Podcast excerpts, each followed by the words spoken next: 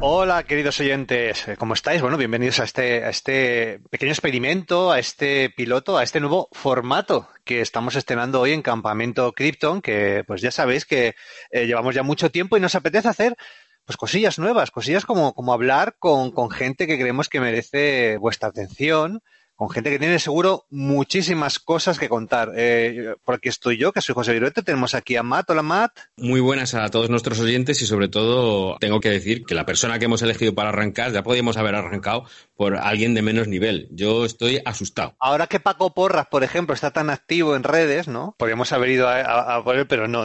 Vamos a por alguien que tenga más, eh, un poquito más de arte. Tenemos también a, a J. Lainot por aquí. J, ¿qué tal? Hola, ¿qué tal? Pues sí, la verdad es que un poco impresionado por el currículum que tiene nuestro invitado. Yo creo que va a dar, eh, va a dar pie a una charla muy larga. Bueno, vamos a presentarle, que bueno, lo, habréis leído ya, porque como siempre digo, como ya dais a play eh, viendo el contenido del que se trata, pues ya sabéis que vamos a hablar con Víctor Monigote. Eh, yo no sé si, si, todavía utilizas este nombre artístico, Víctor, o, o qué pasa ahora, cómo te haces pues... llamar.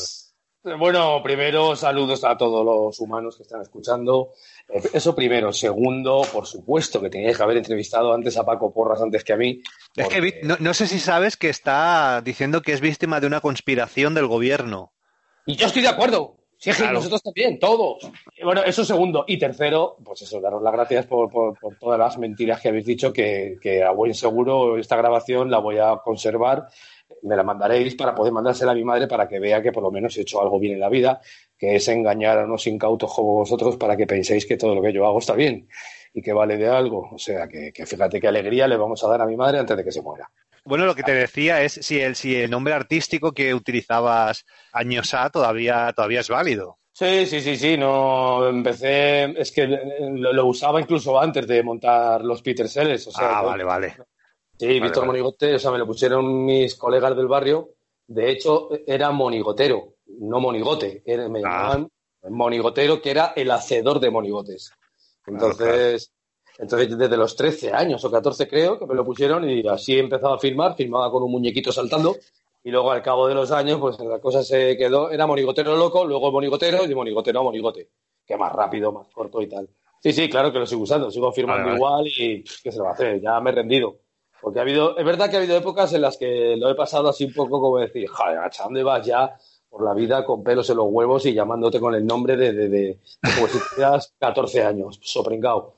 Pero mira, ya que mata, me he rendido y a cada uno como es y punto pelota. Así que habría que dar un pequeño, una pequeña idea de ante quién, ante quién estamos. O sea, evidentemente muchos te conocimos en, en la escena musical gracias a, a, los Peter Sellers, que por, por cierto hay que decir que habéis vuelto, habéis cambiado de nombre, pero, pero con la misma forma casi, ¿no? La misma formación y los subtotales vuelven a, a dar caña. Esto, esto yo creo que hay que decirlo porque es una noticia importante y algo que a mí me, ha, me, ha, me, lleva alegrando los últimos meses. Es que hacía falta que, volviéramos y es que no queríamos, no queríamos volver, pero es que hemos sido llamados por, por hemos sido llamados para intentar solucionar este, este mundo, este mundo otra. ¿No, no echáis algo en falta? Es que no estamos viendo, estamos viendo el panorama musical y digo, joder, falta algo. Es que me cago en la leche. ¿Dónde está la risa? ¿Dónde está la juerga? ¿Dónde está lo, duro? ¿Dónde está lo aberchale? ¿Dónde está la, risa tonta? ¿Dónde está la falta de inteligencia en las canciones? Es que no, es que hace falta volver otra vez a, eso que hacíamos los Peter Sellers, que era ir a pasártelo bien, mon, punto pelota.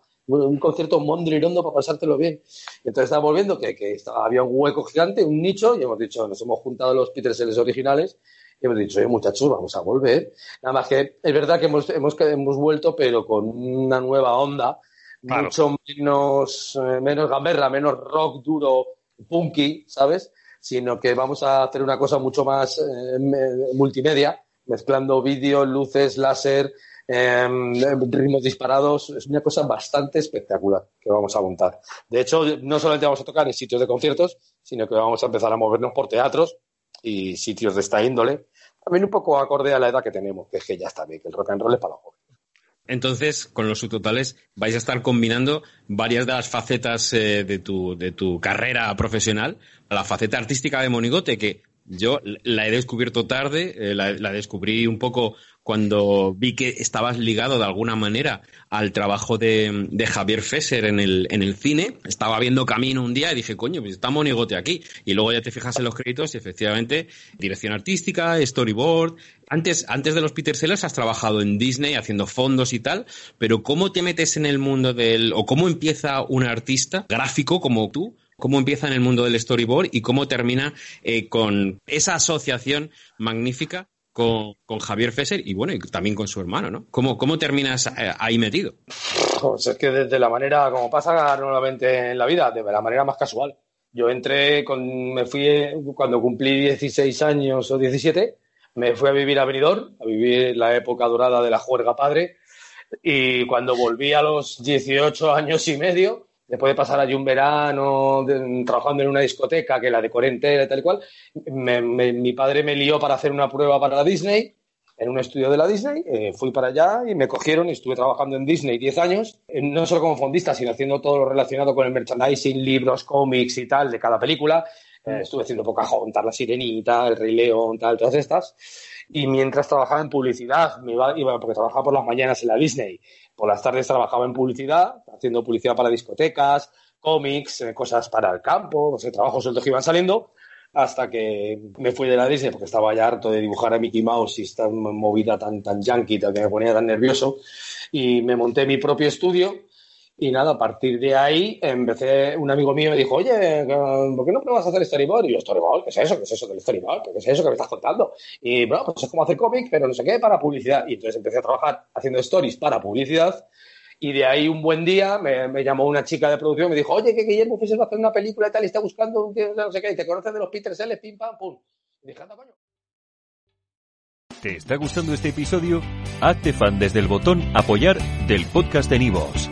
Elige tu aportación y podrás escuchar este y el resto de sus episodios extra. Además, ayudarás a su productor a seguir creando contenido con la misma pasión y dedicación.